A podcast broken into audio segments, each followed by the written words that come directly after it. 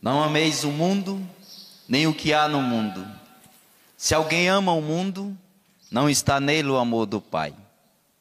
Porque tudo o que há no mundo, as paixões da natureza, a concupiscência dos olhos e a ostentação da riqueza, não vem do Pai, mas do mundo. Ora, o mundo passa e também a sua concupiscência, mas aquele que faz a vontade de Deus permanece para sempre. Vou até repetir o versículo 15. Não ameis o mundo, nem o que há no mundo. Vivendo nós, nessa liturgia de hoje, o conselho de São João, na sua primeira carta, é exatamente essa: que não possamos amar o mundo, nem o que há no mundo, nem o mundo, nem o que existe nele. E só para situar você no contexto desta leitura e do ensinamento que São João assim dá para cada um de nós, quando ele se refere ao mundo, ele não está falando ao cosmo, à terra, está falando as coisas mundanas, aquilo que é contrário à vontade de Deus.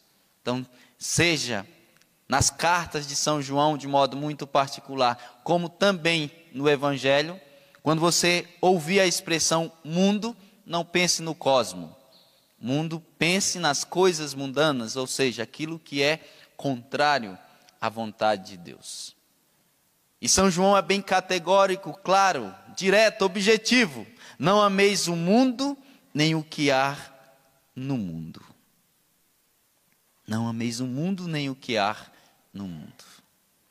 E aqui vale uma reflexão para cada um de nós, uma avaliação da nossa vida, de como nós estamos vivendo, fazendo a vontade de Deus. O que é que tem prevalecido? O que é que tem prevalecido na nossa vida, na nossa caminhada, a resposta que nós temos dado a Deus? Tem sido a partir das coisas mundanas, as coisas do mundo, ou a partir da palavra de Deus, a partir da vontade de Deus. Porque na medida que nós caminhamos na vontade de Deus, cumprindo os mandamentos, aos poucos, se nós não tomarmos consciência, o mundo vai entrando em nós. O mundo vai entrando nas nossas atitudes. O mundo vai entrando em nossas casas. E daqui a pouco nós estamos totalmente mundanos e continuamos a vida como se nada tivesse acontecendo. Vamos nos acomodando. O mundo entra em nós, mas está tudo tranquilo. Ouvimos qualquer coisa, assistimos qualquer coisa, nos vestimos de qualquer jeito, mas está tranquilo. Aliás, eu estou no mundo. Se eu estou no mundo, eu tenho que me vestir como o mundo, tenho que falar como o mundo. E São João vem dizer exatamente o contrário. Se nós quisermos permanecer na vontade de Deus, a primeira coisa que nós devemos fazer, não amar o mundo nem o que há no mundo. E aqui eu estou falando para quem quer viver na vontade de Deus. Quem não quer viver, tem outra, outros aí dando conselho. Tem outras dicas tem outras direções, mas para aqueles que querem permanecer na vontade de Deus, é indispensável trilhar este caminho. Quem quer permanecer na vontade de Deus, necessariamente precisa abandonar aquilo que é mundano, aquilo que nos distancia de Deus. Igual quem quer viver de qualquer jeito, essa, esse capítulo 2 do Evangelho de São João aqui pode ser rasgado, pode ser tirado. Quem quer viver do seu jeito pode rasgar.